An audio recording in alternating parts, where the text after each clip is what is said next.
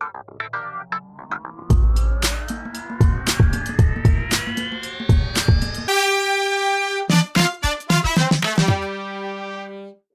Hallo Welt und willkommen zur vierten Ausgabe unseres netten Podcasts hier. Vierte Ausgabe zumindest jetzt nach unserer Chronologie. Wie wir das Ganze dann uploaden, das wissen wir so selber noch nicht.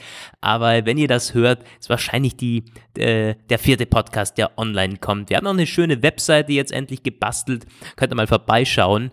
Und ohne viel Gefasel legen wir gleich los mit unserer Schätzfrage die gleich ähm, bestimmen wird, wer dann mit seinem Thema anfängt. Und die Frage lautet heute,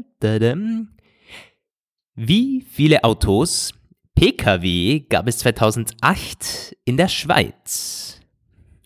Roman ist natürlich auch wieder da. Genau, guten Abend. Ich höre nur Geraschel von dir heute, Roman. Ich hoffe, das ist gleich nicht auf dem Tonband auch.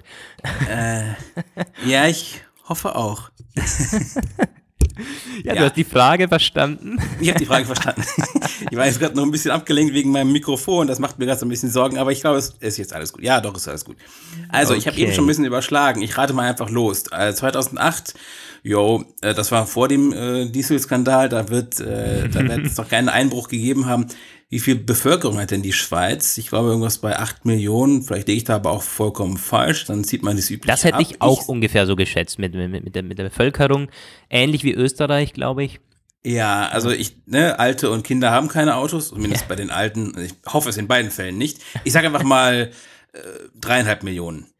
Naja, ja, ja. Uh, äh, das, das wäre genau meine Zahl gewesen. Ähm, ich sag dann mal 3,6 Millionen. da bin ich ja, oh. ein bisschen drüber. Jo, wie viele sind es? Uh, gar nicht schlecht geraten, wir beide. 3,9 Millionen Autos waren es 2008 angemeldet in der Schweiz, also auch mit Damit allen Firmenwägen und so. Das heißt, ich beginne mit meinem Thema ganz genau. Ja, bei mir war es wieder, mir ist heute so vor vier oder fünf Stunden ist mir das Thema eigentlich relativ spontan gekommen. Ich führe mittlerweile schon so eine Liste an Themen, äh, wo ich mir so im Alltag oder bei Gesprächen schnell mal notieren kann, was wir im Hallo Welt Podcast dann mal besprechen sollten. Aber heute kein Thema von dieser Liste. Es geht jetzt um Händedruck. Und äh, bevor ihr jetzt denkt, oh, what the, what the heck, ähm, ein sehr, sehr spannendes Thema, wenn man sich mal ähm, näher damit beschäftigt. Ich hm, hatte nämlich so einen Artikel drüber gelesen, irgendwie wie krass ausschlaggebend das beim Vorstellungsgespräch sei.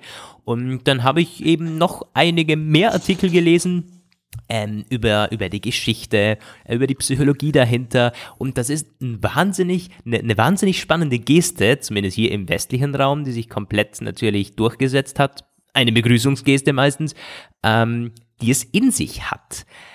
Ähm, ich weiß nicht, ist für dich ist Händedruck schon auch was Wichtiges, denke ich mal, oder? Oder was würdest du jetzt so spontan sagen? Händedruck, das macht schon was aus, gerade wenn man die Person, hm, weiß nicht, zum ersten Mal kennenlernt oder so. Ja, es ist natürlich sehr abhängig von dem Verhältnis, in dem man zu dieser Person steht. Also in der Regel ist das ja eine eher dienstliche, berufliche Sache. Und beim ersten Date ist natürlich immer die große Frage, Händedruck oder äh, Umarmung und auch beim Verabschieden. Ähm, aber ich denke da jetzt eher erstmal an eine etwas distanziertere, seriösere Berührung, wie man sie halt mit Leuten hat, die man, in denen man eher so berufliche Partner sieht. Und ja, also da gibt's ja so eine richtige Wissenschaft, wird da ja darum geführt, was der Händedruck aussagt. Ähm, ich habe da auch schon einiges drüber gelesen. Ich ähm, habe das so differenziert noch nicht äh, für mich reflektiert, aber was noch nicht klar ist, es gibt eine unbewusste Reaktion. Also die habe ich auch, wenn äh, das Händeschütteln das ist, das, das, ich würde da jetzt nicht so viel rein interpretieren, aber ich kann durchaus sagen, es gibt welche, die mir angenehmer sind und mehr Vertrauen einflößen irgendwie in diese Person und welche, wo ich denke, jo, hoffentlich ist, ähm, entspricht der Rest nicht dem Händedruck. ja, aber du sagst es im Prinzip schon unbewusst, weil das, was du eben preisgegeben hast, das ist ja bewusst. Also wenn jetzt jemand wahnsinnig fest zupackt oder so, dann hast du wahrscheinlich bewusst in dem Moment irgendwie ähm, schon eine gewisse Meinung von der Person, auch wenn du sie zum ersten Mal gerade eben kennengelernt hast. Ähm, aber es passiert wahnsinnig viel eben unbewusst. Ich habe mal ähm, rausgesucht, wie das bei Vorstellungsgesprächen ist. Da gibt es ja tausende Tipps, die man beachten sollte und so. Und ich bin, da will ich gar nicht ins Detail drauf eingehen. Aber es ist wohl so, dass es eine, ähm, es ist eines des, äh, der, der wichtigsten Kriterien beim Vorstellungsgespräch. Und warum ist das so? Normalerweise hat man optische und auditive Eindrücke der Person. Das heißt, man, man sieht sie, man hört sie die ganze Zeit sprechen.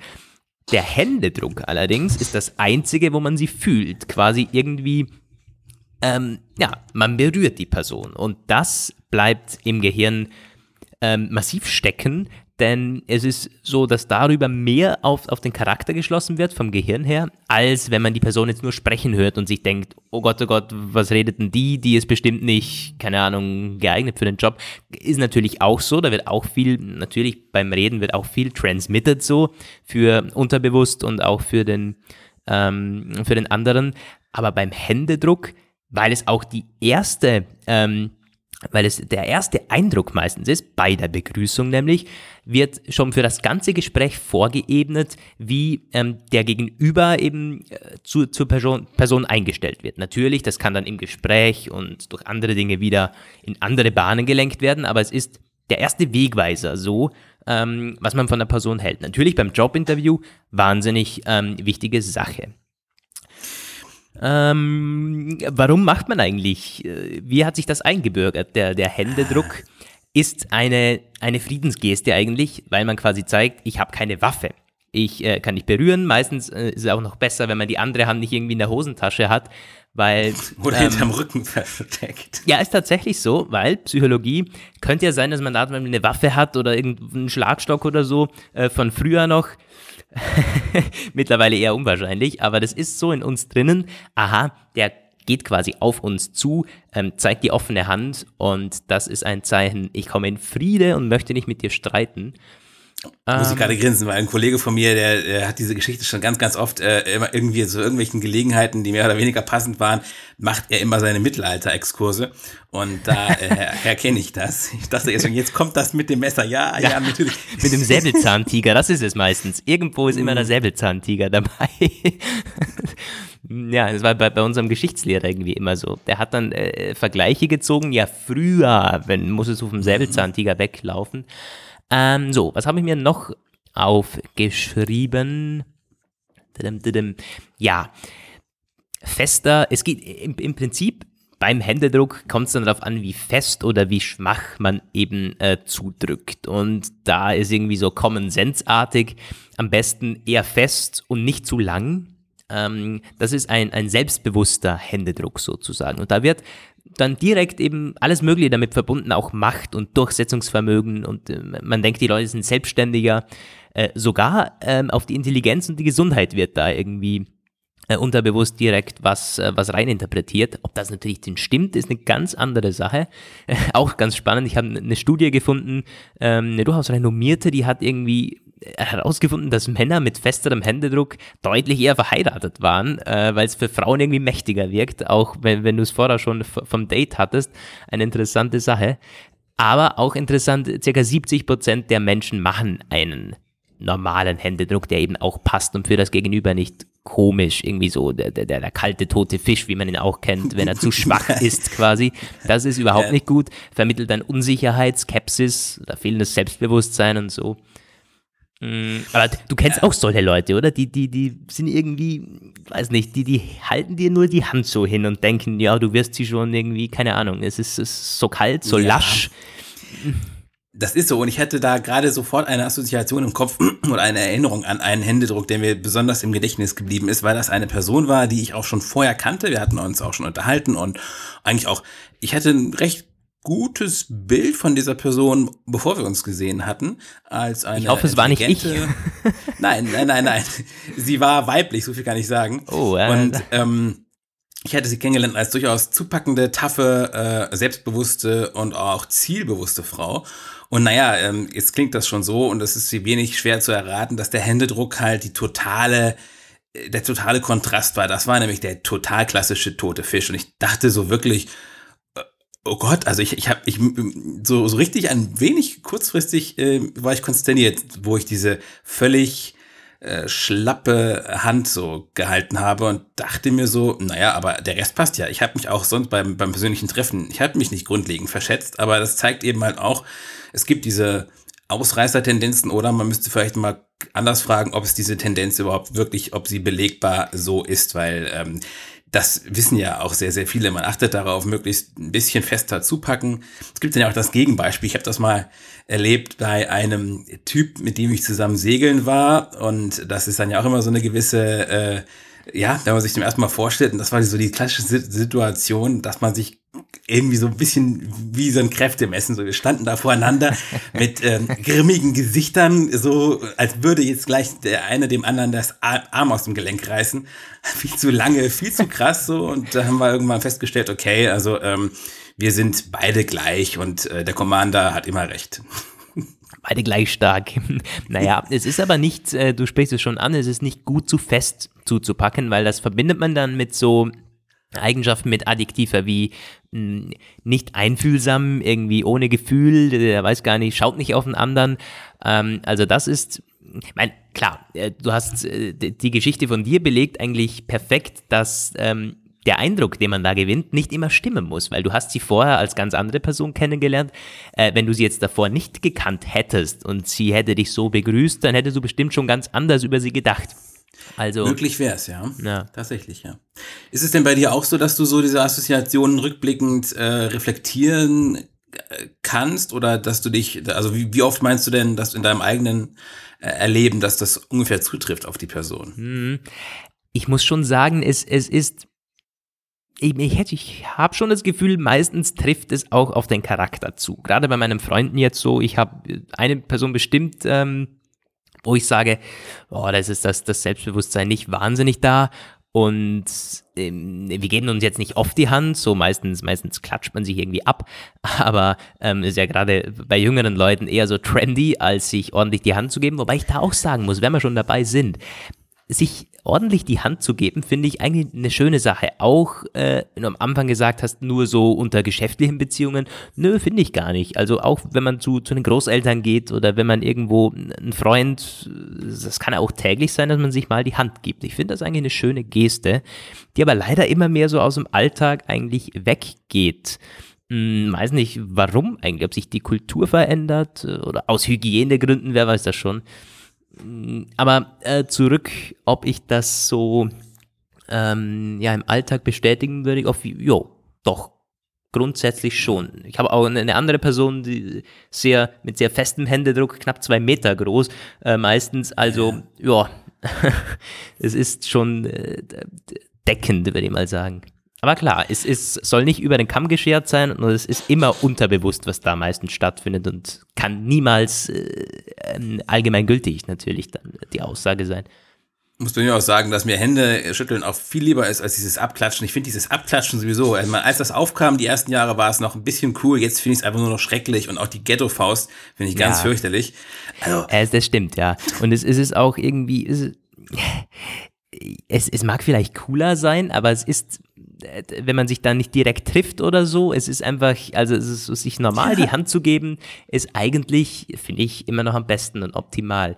Ich habe ja mal ähm, recherchiert, auf was man dann achten sollte, gerade auch bei, beim Vorstellungsgespräch zum Beispiel. Wir haben schon gesagt, eher, eher fester, natürlich nicht komplett fest und, und eher kürzer. Wichtig ist auch nicht wie ein Verrückter zu schütteln, irgendwie fünf, sechs Sekunden lang zu schütteln und, und also ist auch nicht gut oder sich, erlebt, ja. oder sich irgendwie oder die Hand umdrehen, weil, weil man denkt, ja, der andere greift falsch, das heißt, ich zeige ihm jetzt, wie man greift.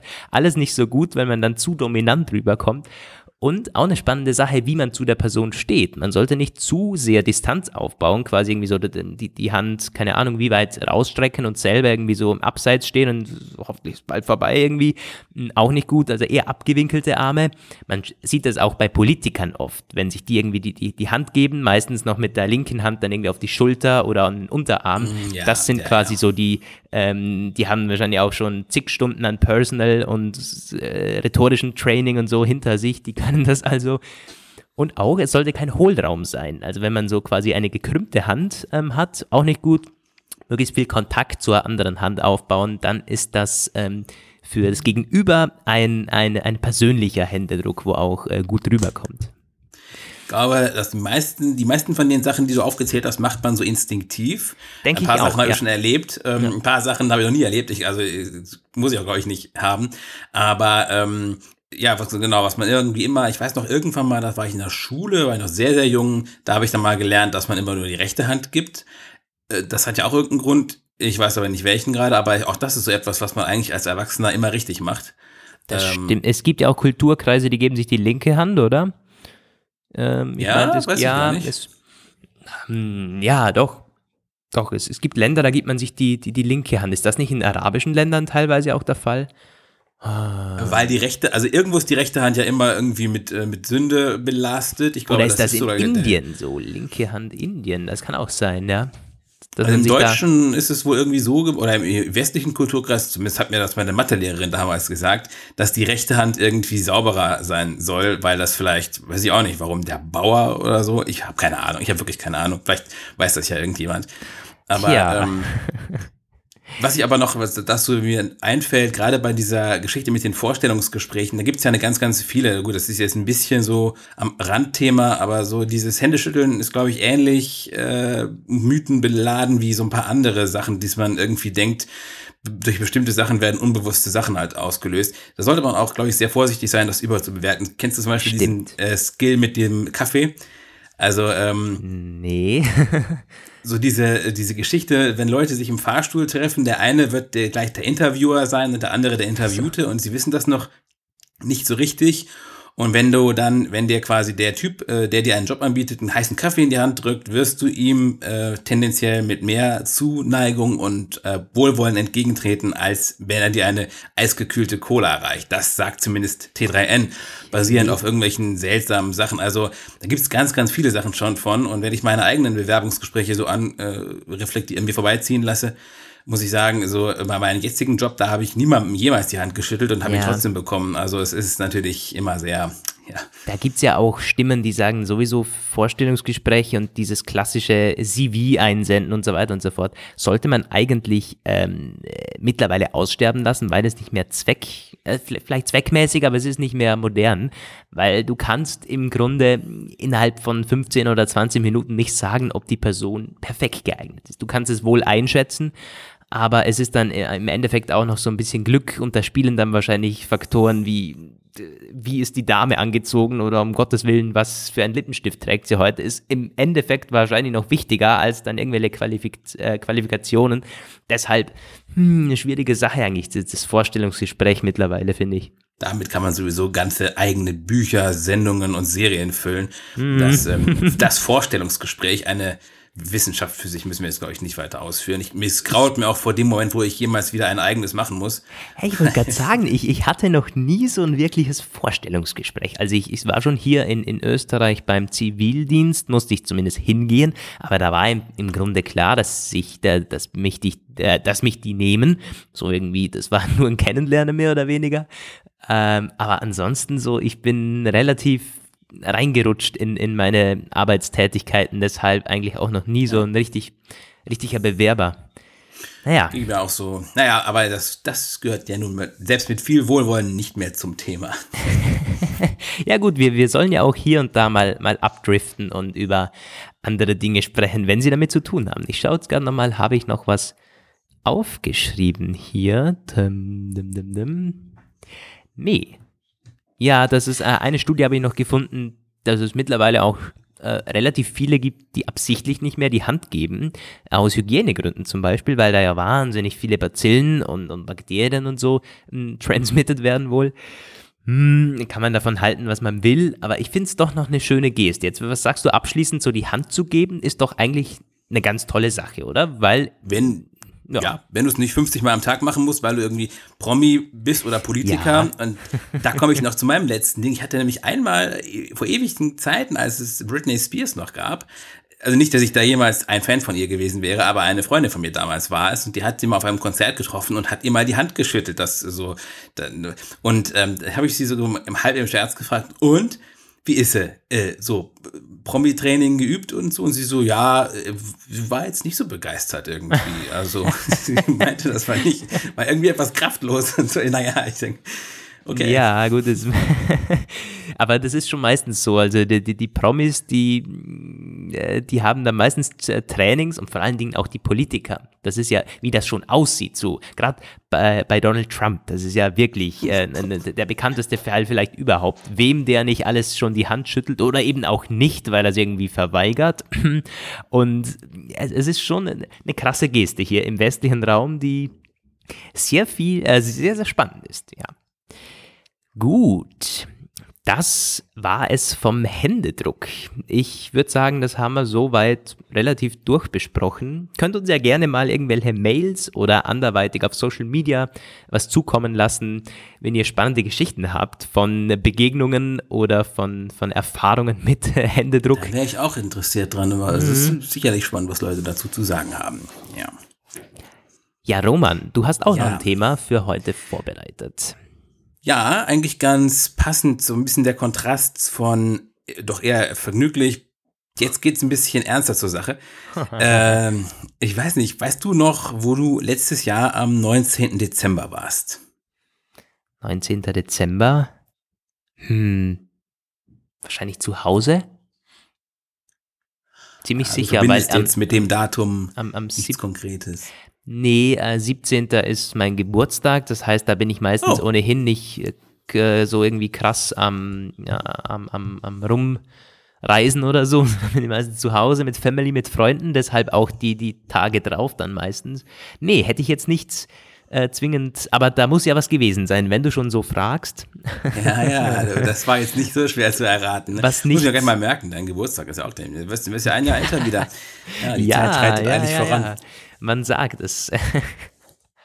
ja, am 17. Ähm, 19. Nein, 19. 19. Dezember war tja, der Anschlag vom Breitscheidplatz. Ja, ich, ich habe mir das schon gedacht.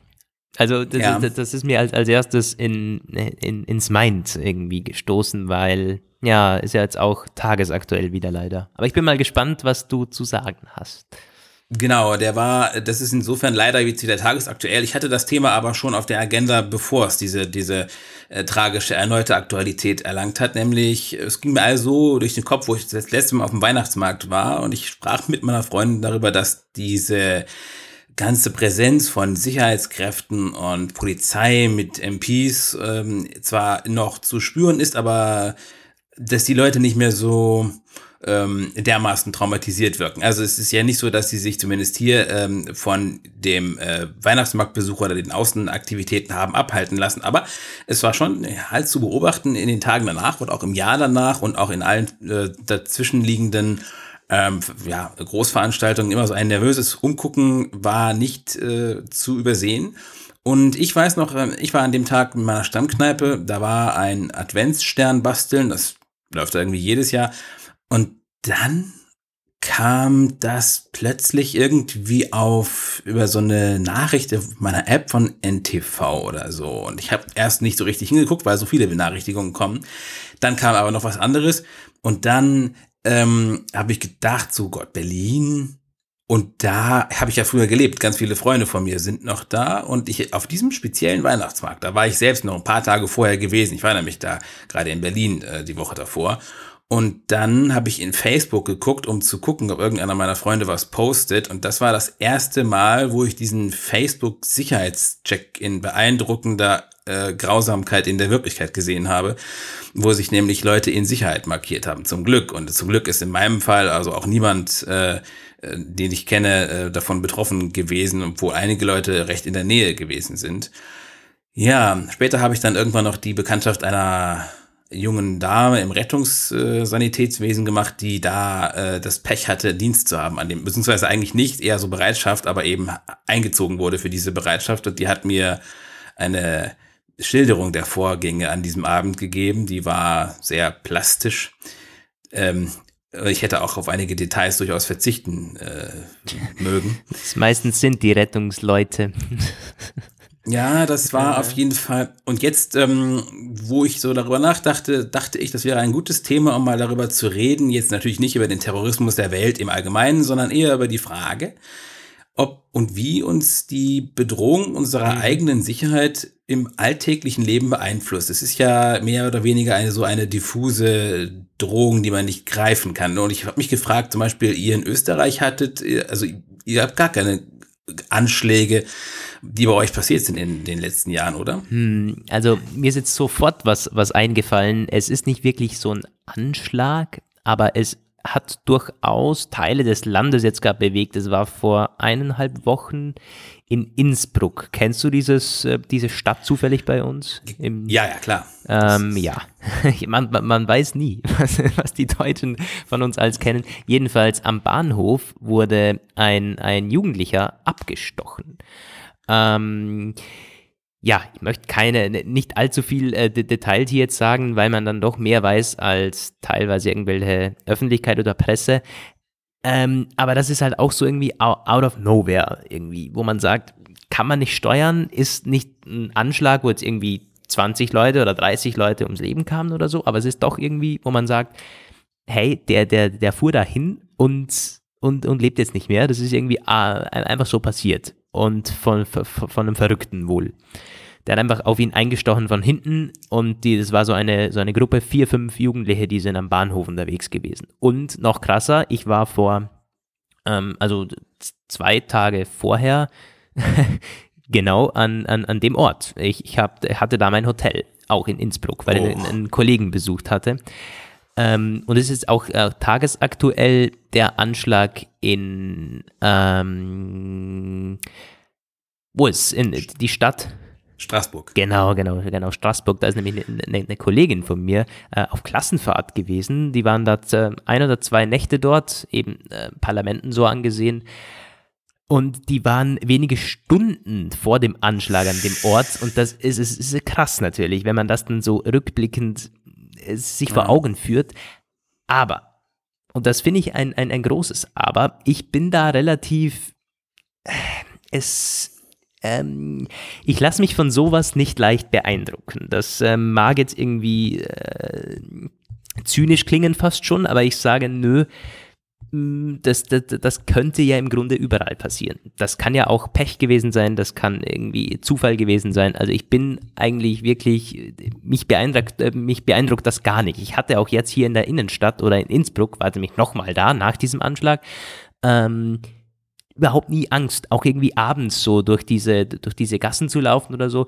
Ich bin da relativ schreckfrei und mich beeindruckt das überhaupt nicht. Auch letztes Jahr war das so, wo das dann bei den Weihnachtsmärkten aufkam. Ich hatte da nie wirklich, also mich hat das im Alltag nicht beeindruckt oder auch nicht beeinträchtigt, dass ich sage, hm, soll ich da noch rausgehen oder soll ich mich anders verhalten, eventuell Pfefferspray mitnehmen oder weiß der Geier was. Aber ich bekomme es in meinem Umfeld mit. Es gibt Eltern sowieso, also meine Mutter hat krass, ist, ist, ist krass ängstlich geworden, auch weil sie eben gewusst hatte zum Beispiel, dass ich in Innsbruck war, dann sofort ähm, gesagt, ich soll nächstes Mal ein anderes Hotel nehmen, wo ich mir dann auch denke, hm, ein ja, anderes Hotel, ist das jetzt wirklich aus, also ist, ist das jetzt, es ist auch nur ein Gefühl, das ist doch nur für den Kopf dann, oder? Hm, es, es ja. vermindert die Wahrscheinlichkeit wahrscheinlich nicht, dass dir was passiert. Ähm, und auch eine, andere gute Kollegin von mir, die in Innsbruck studiert, die hat auch gesagt, hm, also es ist schon so, dass sie mittlerweile Angst hat, sich so oder äh, hin und wieder sich frei rumzubewegen. Also es beeinträchtigt doch manche Leute. Aber ich kann es von mir nicht behaupten. Ich bin da irgendwie zu, keine Ahnung, zu positiv eingestellt, zu, zu, zu ähm, unweitsichtig, wie man es auch irgendwie nennen möchte. Keine Ahnung. Hm. Ja. Ich gehe dazu unbedacht durchs Leben wahrscheinlich. Oder auch, ähm, ich meine, es ist ja im Grunde, ist es denn überhaupt eine, eine, berechtigte Angst? Darf man ja auch fragen, weil dann gibt es ja wieder diese Vergleiche, ja, es ist wahrscheinlicher, ja, vom Verkehr, Blitz getroffen zu werden oder so, als ähm, äh, an, an, einem Terroranschlag irgendwie beteiligt zu sein. Äh, hm. Oder es ist wahrscheinlich am Lotto zu gewinnen oder so ein Dreck. Also, hm. Da kommen mir wieder die Aussagen meines Statistikerfreundes, äh, der Mathematiker ist in den Kopf, der hat das nämlich, der sagt immer auch allgemein, natürlich solche Vergleiche, aber solche Vergleiche mit den Verkehrstoten oder sowas, die greifen ihm zu kurz. Wenn ich dann zum Beispiel sage, der Terror greift um sich und wirkt das ganze Land, dann sagt er, das alles wäre ähm, überhaupt gar nicht, äh, also das würde gar nicht funktionieren, weil das Land wäre unglaublich sicher im Vergleich zu, er geht dann die 70er Jahre, der RAF-Terrorismus, der in Deutschland gewütet hat, erste, zweite, dritte äh, RAF-Generation und äh, wo es wirklich teilweise jede Woche irgendwo irgendwelche Anschläge, Schießereien oder okay, wie ich letztens im ähm, Dings gelernt habe, Schießerei sollte man nicht sagen, also ähm, äh, Erschießungen stattgefunden hat. Ähm, und da im Vergleich dazu wären, würden wir heute immer noch sehr, sehr sicher leben. Kann ich ähm, schlecht beurteilen, weil ich in der Zeit nicht gelebt habe. Was natürlich sicherlich so ist, ist, dass wir aus einer langen Zeit der relativen Ruhe kommen. Also der RAF-Terrorismus der ging ja bis in die frühen 90er, da gab es noch so ein paar vereinzelte Nachzügleranschläge, die waren aber dann schon nicht mehr politisch ähm, ideologisiert, sondern eher einfach nur, ja, weiß ich nicht, stupider Terror ohne Ziele. Und danach war eigentlich hier so nicht mehr viel. Der fing dann erst wieder später an, der Terror, mit äh, halt den bekannten Ursprüngen in der westlichen Welt 2001, bis er dann irgendwann wieder auch äh, nach Europa kam. Ich war auch sehr erstaunt, wie lange Deutschland unbetroffen blieb. Immer wieder mal wurden Anschläge in letzter Sekunde verhindert, Rohrbomben, Anschläge auf Bahnhöfe und Züge. Ja, und ähm, ich weiß noch, dass ich letztes Jahr vor diesem Anschlag noch irgendwann mit, mit einer Bekannten darüber geredet hatte, dass ich sage, Mensch, also eigentlich ist es erstaunlich. Jedes Land um uns herum hat es schon mehr oder weniger heftig erwischt. In Frankreich sowieso immer sehr, sehr tragisch, diese verschiedenen ähm, Attentate auf die Zeitungen und auf Konzerte und, und, und. Wieso Deutschland nicht, obwohl wir ja äh, politisch nicht unbedingt so äh, unexponiert waren. Ja, irgendwann hatte es uns dann doch erreicht. Und mhm. ähm, jetzt zu der Frage, wie sehr es den Alltag beeinflusst. Also ich habe mir das schon so gedacht, dass du das so äh, sehen würdest. Ähm, mhm. Und das ist im Grunde erstaunlich, weil du ja auch äh, sehr viel durch die Welt reist und auch teilweise in Gegenden, die von solchen Problemen weitaus stärker betroffen sind als wir hier. Also ähm, gerade so USA und auch, ich weiß Paris nicht, in London. Zum Beispiel ich war ich auch. London, Paris, ja. Ja, und in London, da fand ich es auch persönlich sehr krass. Wo ich da war, das war ein paar Jahre nach diesen U-Bahn-Anschlägen.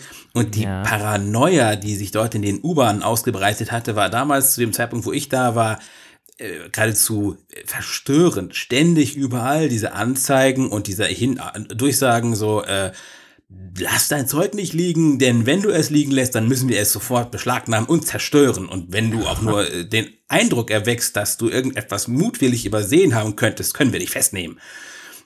Und ich dachte, ja, also, was ist los mit euch? Also, weißt du, du, du sprichst schon so einen Punkt an, wo ich dann auch sage, es ist halt, die Leute werden aber auch aufgehetzt und wahnsinnig gemacht mit solchen, mit solchen äh, ja. Vorschriften und natürlich auch durch die Medien. Na, völlig klare Sache. Jetzt, jetzt heißt es wieder, die Medien sind sowieso an, an allem schuld. Es gibt ja nichts, woran nicht die Medien schuld sind am Endeffekt. Äh, nee, so soll das gar nicht rüberkommen. Aber es ist natürlich schon so, da wird dann äh, Breaking News von jedem Portal, sei das keine Ahnung was. Und äh, Social Media natürlich noch krasser, da kommt man es noch, noch direkter mit, weil dann diese ganzen ja. Videos viral gehen vorbei. und so. Ähm, ist ja völlig klar.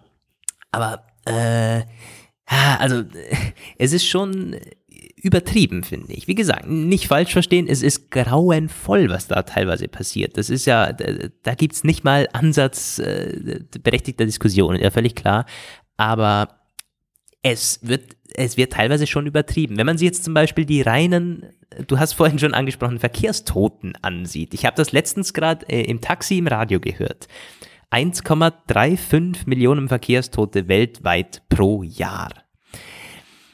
Ähm, es sind bedeutend weniger Leute, die bei Terroranschlägen ums Leben kommen. Ich glaube, so viel ist auch klar. Zum Natürlich, ähm, also, äh, das Glück, ja. ist der, der, Vergleich mag teilweise hinken oder so, aber es die Verkehrstote, das wird weit weniger äh, kritisch oder da, da, macht man nicht so Bohau oder wie viele Meldungen siehst du ähm, wenn, wenn irgendwo wieder 20 Leute oder so in einer Woche gestorben sind wegen, wegen, wegen Autounfällen oder so. Das wird dann nicht so krass in, in, ähm, in, in die Luft, äh, keine Ahnung, gehoben, aber es ist natürlich was anderes, weil es eine Gefahr ist, die nicht berechenbar ist, so ein Terroranschlag. Wenn du mit dem Auto fährst, setzt du dich quasi indirekt dieser Gefahr aus Bei solchen ja. Terroranschlägen kannst du natürlich, wenn du sagst, okay, ich gehe auf den Weihnachtsmarkt, dann kann sich das eventuell statistisch äh, erhöhen, das Risiko, die Gefahr oder so. Aber grundsätzlich ist es halt, was ist einfach da, das kannst du niemals steuern. Und das ist das, was den Leuten ja Angst macht. Das macht nicht, nicht wirklich so die Vorstellung, oh, so und so viele äh, gehen da drauf, sondern die, die Ungewissheit, es könnte jederzeit was passieren. Das ist es, ja. was den Leuten Angst macht. Ja, das trifft es ziemlich genau. Und ich muss sagen, wo du gesagt hast, die Leute werden wahnsinnig gemacht. Also ein Stück weit stimmt das und das bewirkt natürlich im äh, Gemüt, sage ich mal, der, der meisten, die sich Medien aussetzen, und wer tut das nicht, eine gewisse latente Veränderung. Ich habe das teilweise bei Leuten in meinem Umfeld auch, wie du es gesagt hast, beobachtet, dass also zum Beispiel meine Freundin hat mich zwischenzeitlich mal bedrängt, nicht nach Berlin zu fahren. Mhm. Und ich sowieso, also, ähm, also ich, ich, ich werde nie, niemals äh, aufhören, wie, wie, wie du auch. Also ich bin vielleicht ein bisschen beunruhigter als du, aber ich werde äh, immer dafür sorgen, dass meine Entscheidung davon nicht beeinträchtigt ja. wird. Das ist nämlich das, das ist einer der wenigen Statements, die, die die Politiker immer bringen, denen ich voll und ganz zustimmen muss, wenn wir äh, zulassen, dass Terror unsere alltäglichen Lebensgewohnheiten verändert, dann hat der Terror gewonnen, deswegen dürfen wir das nicht tun. Ich habe aber dann trotzdem schon verschiedentlich darüber solche Empfindungen gehabt. Ich äh, weiß das mir zu mehreren Situationen. Ich war zum Beispiel einmal in Berlin, da bin ich in der U-Bahn gefahren, hatte gerade noch so ein Gespräch mit meiner Freundin im Ohr und plötzlich ist dann die Bahn einfach zwischen Kurfürstendamm und Zoo stehen geblieben. Passiert öfter mal, ist auch teilweise mit so leichten Stromschwankungen. Die Berliner U-Bahn, man kennt das, die verendet öfter mal einfach. Aber in dem Moment dachte ich sofort daran, dass wir hier in diesem Tunnel alle qualvoll verenden könnten, ja. Wenn irgendwas passiert mit Gas oder mit was immer auch war. Und an eine Funktionsstörung, die ich ja immer schon erlebt habe, auch da hätte ich vor zehn Jahren noch dran gedacht, ja. so denkt man zuerst an Terror. Ich hatte das aber auch, jetzt wo du sagst, in London nämlich, da ist eine U-Bahn, auch eine U-Bahn war das, nicht losgefahren, weil irgendwo ähm, eine Tasche rumgestanden war. Ja, ja. Ähm, ja, und dann äh, irgendwie auch sofort zwei Sicherheitskräfte da, wo irgendwie um diese Tasche rumgestanden sind. Ich dachte mir, oh Gott, oh Gott, jetzt äh, fahr einfach ab, aber lass, lass diese Tasche jetzt verschwinden. Ich meine, was ist denn da drin? Und dann, dann, dann geht natürlich irgendwie Gerede los, um Gottes Willen, da steht eine Tasche, was ist mit der Tasche los? Ich meine, es ist ja eigentlich, äh, ja, es ist schon, es ist schon krass, ja. Da, ich meine, ja, jeder hatte in dem Moment erlebt, bestimmt ja. die Gedanken, hoffentlich ist da nicht eine Bombe oder sowas drin. Es ist, ja. ja. Ja, und, und das ist im Grunde auch sehr erschreckend, wie sehr leicht es fällt, einfach einen kompletten Bahnhof mit so einer Tasche aus dem Gefecht gesetzt werden kann. Man muss die im Grunde nur irgendwo stehen lassen. Du kannst fast schon ja. darauf wetten. Danach geht da erstmal äh, für ein paar Stunden nichts mehr. Also mhm. äh, ich habe das auch schon im Bielefelder Bahnhof erlebt. Einmal bin ich an einer vorbeigelaufen, die da stand und dachte mir so, oh Gott, schnell weiter. Und habe dann äh, aber doch noch einen Abstecher zum Bahnhofsservice-Schalter gemacht und gesagt so, ey, ähm, nur mal so, da steht was. Weiß nicht, was sie danach gemacht haben, aber ähm, ja, also man ist darauf sehr sensibilisiert und ich muss auch zu meinem äh, zu meiner Schande äh, eingestehen, dass ich mal einmal ein sehr sehr komisches Gefühl hatte, wo ein äh, arabischer Fahrgast auch in einer Straßenbahn neben mir saß, der allerlei Zeugs dabei hatte und irgendwie sehr hektisch am Telefonieren war plötzlich. Ja, ähm, der, wir, wir saßen auch in der Bahn und so und ich dachte auch so, mm, ja. stellt sich dann später raus, der redet mit seiner Familie im Ausland, hatte dann auch ein Video äh, plötzlich dann da mit denen. Da dachte ich mir dann auch, okay, werd nicht irre, das ist passiert jeden Tag, die ganze Zeit so, aber vor allen Dingen, man will sie ja nicht mit ähm, Bevölkerungsgruppen oder Schichten oder mit irgendwie bärtigen Männern oder so verbinden, aber man tut es einfach, weil das auch irgendwie von den Medien so rüberkommt. Aber keine Ahnung, die Täter sind ja meistens gar nicht. Das sind teilweise irgendwelche kahlgeschorenen keine Ahnung was, aber das ist, es ist nicht irgendwie, wenn du sagst, ein Araber oder so. Ähm, jetzt wollte ich noch was sagen. Ja, genau. Ich hatte letztens mit dem, mit dem Kollegen drüber gesprochen, wie, wie krass der Unterschied eigentlich ist. Bahnhof, also Zugbahnhof und Flughafen ja. äh, in, in, Sachen Sicherheitskontrollen. Ich meine, beim, beim Flughafen, da wird ein, ein, ein Tram, da, da wird ja ein unglaubliches Zeug drum gemacht, durch tausend Sicherheitskontrollen 50 Mal das Ticket abscannen und so und selbst dann musst du nochmal irgendwie, stehst du vor, vor, so einem Gate und kommst nicht ins Flugzeug wirklich, rein. Ja. Und bei der, beim, am Bahnhof, na, da, da spatierst du einfach rein. Da wird nicht mal geguckt, ob du ein Ticket hast. Das wird erst in der Bahn selber kontrolliert. Heißt, wenn man genügend äh, kriminelle Energie hätte, wäre es ein leichtes, da irgendwie was reinzuschmuggeln. Da könntest du, weil weiß der Geier, was zünden da drin. Ähm, und das ja. habe ich dem, mit dem so, so geredet und das ist ein ziemlich, mh, mm, ja, ein ziemlich intelligenter, ziemlich belesener Typ, der hat, äh, weiß irgendwie im Grunde alles. Ich weiß nicht, und mir hat er dann das so erklärt, ja, ähm, das ist im Grunde, weil man mit einem Flugzeug, das man irgendwie ähm, übernommen hat oder so als, als Krimineller, wenn man das entführt, mehr Schaden anrichten kann, zum Beispiel in Dinge reinfliegen kann und so, als mit einem Zug, weil der Zug ist ja fix auf dem Gleis. Und wohl auch so, dass da, wenn zum Beispiel der, der, der Schaffner da nicht alle 30 Sekunden ein Pedal unten drückt, dann ähm, wird der Zug notgebremst, wusste ich zum Beispiel auch nicht. Ja, ähm, Sicherheitsfahrschaltung. Ja. ja, genau. Und es ist deswegen im Prinzip kannst du nur mit dem Zug was machen, aber all, und auch die, die Strecke rundum ist meistens nicht, nicht so krass bedenklich, wie das jetzt in der Luft oder irgendwie, wenn ein Flugzeug in der Stadt startet wäre. Deshalb sind da die, die, die Sicherheitsvorkehrungen so, wie sie sind.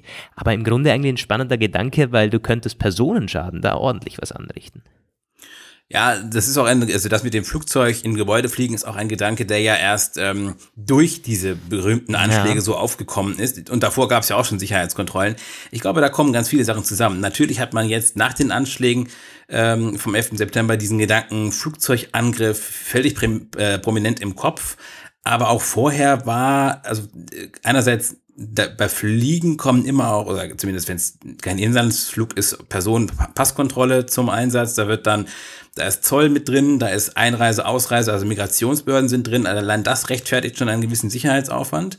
Mhm. Dann natürlich aber auch, glaube ich, einfach so dieser äh, etwas äh, banale Gedanke, die Leute fliegen seltener, als sie irgendwie im Zug oder in der Straßenbahn fahren, weil theoretisch ist das schon so. Theoretisch müsste man jede U-Bahn, jedes Drehkreuz mit äh, Nacktscannern ähm, und Sprengstoffdetektoren ausstatten. Nur wenn man das machen würde, bricht der Verkehr zusammen. Deswegen hat man einfach gesagt, naja, wir installieren an den Flughäfen mehr, mehr oder weniger wirksame Sicherheitskontrollen, die man trotzdem noch erschreckend leicht unterlaufen kann und im Personennahverkehr in der Stadt, da äh, verlässt man sich einfach darauf, dass nicht so viele Wahnsinnige rumlaufen und dass das schon nicht so oft passiert. Weil sonst äh, geht es eben einfach nicht. Ja.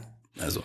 Ja, wenn, ja. Du, wenn, wenn du sagst, Sicherheitskontrollen leicht aushebeln am Flughafen, haben wir mit demselben Kollegen auch darüber gesprochen, ähm, wie krass das mittlerweile ist, dass man Gesichtsmasken nachbilden kann, die dann quasi äh, bei diesen berühmten Gesichtsscannern, wo bei diesen elektronischen Passkontrollen, das würde ja. diese Geräte dann teilweise, also solche Masken kosten natürlich was, einige hundert oder auch tausend Dollar, ähm, aber das, das würden die nicht erkennen. Irgendwie teilweise kannst du dich da durchschmuggeln und auch also gerade aktuell in China, wo sowieso mittlerweile alles überwacht wird, dass da äh, Leute so abtauchen können, weil sie von den Kameras nicht mehr erkannt werden und so weiter und so fort. Und da, da genügt es wohl, wenn du Gesichtszüge mit diesen, mit, mit so kleinen ähm, weiß nicht, das pickst du dir rauf und, und dann bist du quasi nicht mehr erkennbar als oder identifizierbar. Ja. Äh, aber es ist wieder ist ein anderes Thema so, natürlich. Ja. Jede Sicherheitskontrolle Gruselig. lässt sich, äh, ja, also alle Sicherheitsmaßnahmen äh, schaden am Ende, wenn man sie übertreibt, wahrscheinlich nur den äh, nicht äh, terroristischen Normalbenutzern ja, und halten den Verkehr auf. Ja, ja aber ähm, auch es geht ja auch noch viel weiter, ne? Also im Straßenverkehr auch ein Bus zum Beispiel. Ein Bus lässt sich ebenso gut in der Menschenmenge steuern wie ein LKW, wenn du ihn entführst. So. Natürlich, also, äh, das stimmt, ja. Auch aber ein Bus wirst du auch nie irgendwie ich meine, hoffe ich, dass das nie passiert, dass ein Bus jetzt mit bewaffneten Sicherheitskräften die ganze Zeit kontrolliert wird. Ja, ja furchtbar. Aber es, es, ist schon so, dass in den meisten Städten sind mittlerweile solche, solche Blöcke aufgebaut, wo, äh, dass du in diese Fußgängerzonen nicht reinfahren kannst. Das ist schon krass jetzt im, im, im Aufwind. Gerade die letzten zwei, drei Jahre hat sich da in den großen Städten, also ich, ich habe das gesehen in New York, in, in London, in auch in den so, so Stockholm und so, ähm, war eigentlich alles in diesem Sommer und die hatten überall in den großen Fußgängerzonen, wo teilweise sich auch äh, leider schon Schreckliches da abgespielt hat, meistens solche riesigen Pfeiler, wo quasi kein Auto mehr durchpasst oder so. Dass ja, du ja. das nicht mehr machen ja, kannst, da schadest du dir nur selber, wenn du da reinfährst als, als Terrorist. Äh, ähm, ich habe noch eine Frage an dich. glaubst du denn, dass, im, dass grundsätzlich äh, sehr viele Anschläge auch schon verhindert werden, bevor sie passieren, dann aber nie an, an die Öffentlichkeit dringen, um quasi äh, Tumult zu, ähm, zu, zu, ja, vorzubeugen. Also als Geheimdienste etc. glaube so. ich, dass eigentlich nicht wirklich. Also ich glaube dafür zumindest äh, hier nicht. Unsere, man sagt ja immer, unsere Sicherheitsdienste sind überhaupt nichts wert, die deutschen Geheimdienste. Und äh, ganz so schlecht werden sie nicht sein, sonst hätten sie gar keinen einzigen Anschlag verhindert, aber sie sind teilweise erschreckend inkompetent. Und selbst wenn, ähm, selbst wenn die, die Sicherheitsbehörden selbst wohl dicht halten würden, da, also unsere Politik ist einfach unglaublich schlecht. Ich denke nie, ich werde nie vergessen, dieses eine legendäre Statement von dem, ich glaube, niedersächsischer, nee, wer war denn das? Es war in Niedersachsen und es war ein Politiker, ich glaube, ein Bundesminister auf jeden Fall. Wer war denn, wer war denn vor Seehofer Innenminister? Oh, äh, de Maizière, oder? oder? Ja, ja, genau, das war Thomas der. De Maizière. Da, da habe ich auch was im Kopf. Ja, was hat denn der gesagt? Te Teile dieser Antwort würden die, die Gesellschaft verunsichern oder so. Ja, wo ich auch dachte, so, ernst, ernst, wo hat denn der sein politisches Handwerk gelernt? Was ist denn jetzt mit dem passiert? Also solche ja. Aussagen.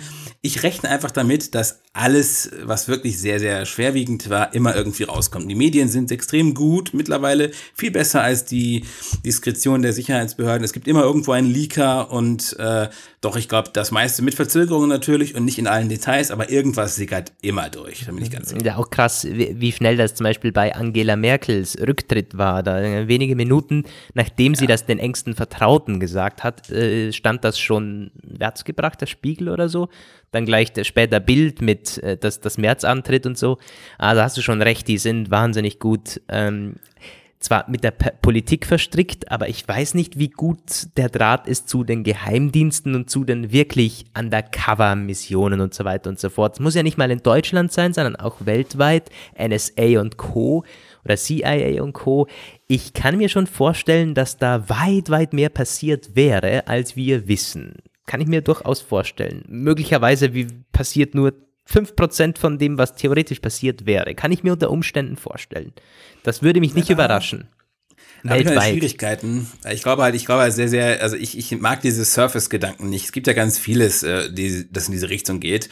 Und ähm, für mich, also ich weiß, dass das bei uns beiden nicht zutrifft, aber so, sonst, wenn ich immer jemanden reden höre, der irgendwie sagt, so ist äh, nur fünf Prozent von dem, oder wir wissen nur, wir wissen nur einen Bruchteil von dem, was wirklich passiert, das ist böswillig gesagt immer eine Position, die Leute vertreten, deren Verständnis oder Wissen wirklich sehr begrenzt sind. Und weil sie sich die Welt nicht erklären können oder weil die Welt für sie zu kompliziert geworden ist, sagen sie, ähm, dass wir sowieso alle im Inneren einer Verschwörung oder mehreren Verschwörungen leben und das alles ein gigantisches Komplott ist.